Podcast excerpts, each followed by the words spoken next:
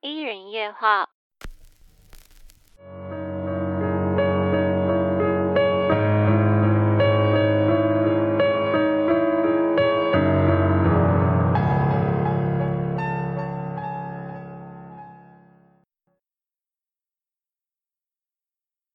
在一九八八年的夏天，多安曾是一艘渔船的船员，主要负责把捕捉到的鱼送到岸上。他为一家英属哥伦比亚的渔业公司服务。这家公司除了捕鱼，也出产鱼类食品。通常渔船会有三名船员，不过这一次只有杜安跟船长两个人会一起出海。在某个炎炎夏日，他们准备妥当后。就开上渔船，来到阿拉斯加的内湾航道。途中经过了一个名叫布塔戴尔的地方。布塔戴尔是在加拿大皇家公主岛上一个荒废的城镇，那是曾经被用作鲑鱼罐头厂和采矿的经营地。最繁荣时期只有超过四百人口。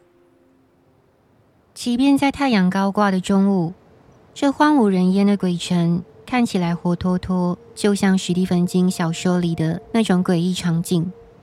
这地方只能坐船或水上飞机才能进入。当他们的船漂流经过，那荒凉又残破不堪的城镇渐渐逼近，仿佛一个没有脸的鬼魅从远处的岸上窥视着他们。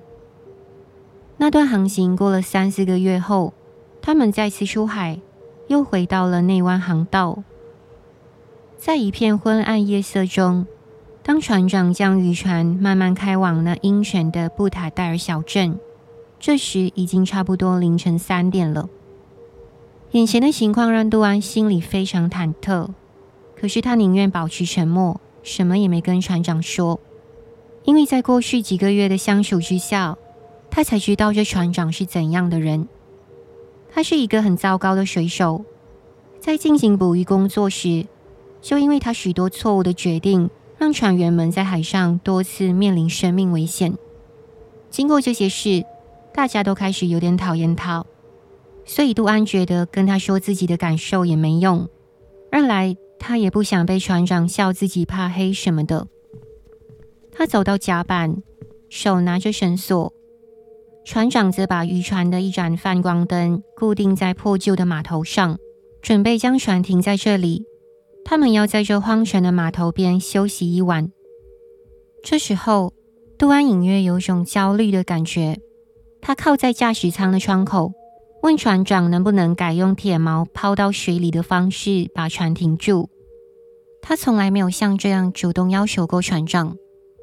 船长莫名其妙地看着杜安说：“不，我要用绑的。”知道斗不过他，杜安只好跳下船，快速把他绑好。然后又直接回到船舱，锁上他的舱口。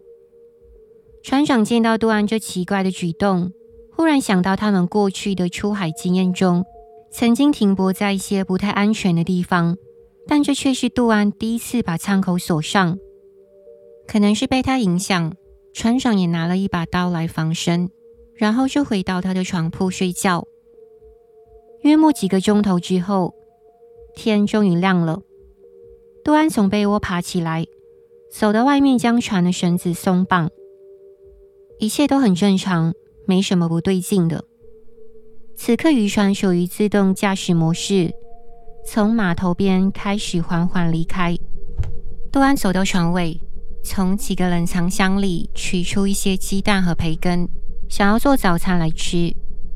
就在这个时候，似乎有什么东西掠过他的眼角。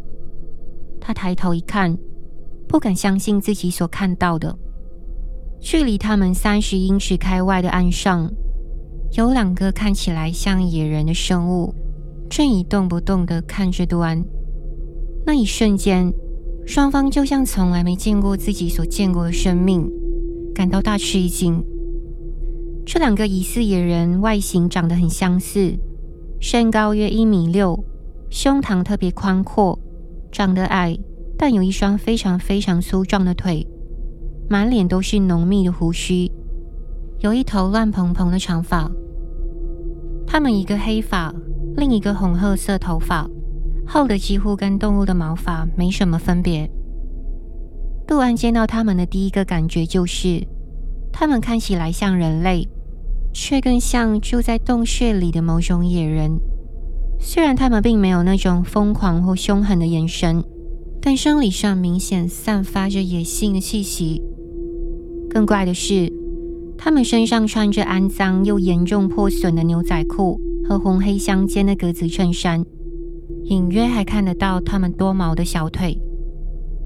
杜安大喊着叫船长快点出来，视线一秒钟都没有从他们身上移开。这冷不防的叫声似乎让看着杜安而出神的他们受到惊动。同时间，船长急匆匆跑到船尾，岸上那两个野人一见状就转身，沿着通往那荒废小镇的斜坡往下走，但他们没有逃跑。只是以一种奇怪的姿势，边走边挥动着手臂，还不停回头望向杜安和船长，直到他们的身影渐渐消失在那座鬼城中。看着他们就这样走掉，船长猛然从震惊中回过神来，问杜安：“那两个是什么东西？”杜安自己也吓呆了，他当然不知道那是什么。两人试图理清混乱的思绪，然后。他们立刻去检查冷藏箱，还有放在甲板的那些东西。看来那些东西都没有被动过。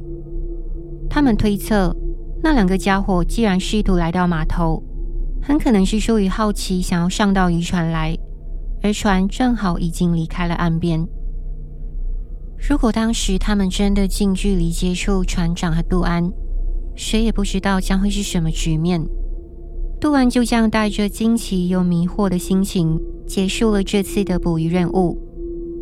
最让人想不通的是，在一座荒无人烟的海上城市，竟然出现两个疑似野人的生物，而且还穿着破烂衣服。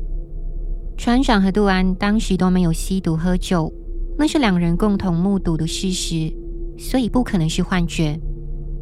杜安后来猜想。觉得他们很可能早就生活在鬼城某一处隐秘的地方，一直没有人知道。他们大概从来没见过城市的人类，身上穿的也有可能是以前镇上居民留下来的衣服，但这只是他唯一能想到的可能性了。过了这么多年，他一直怀着同样的疑问：那两个究竟是不是野人？或许哪一天。有人会想前往布塔戴尔这与世隔绝的地方，去一探究竟。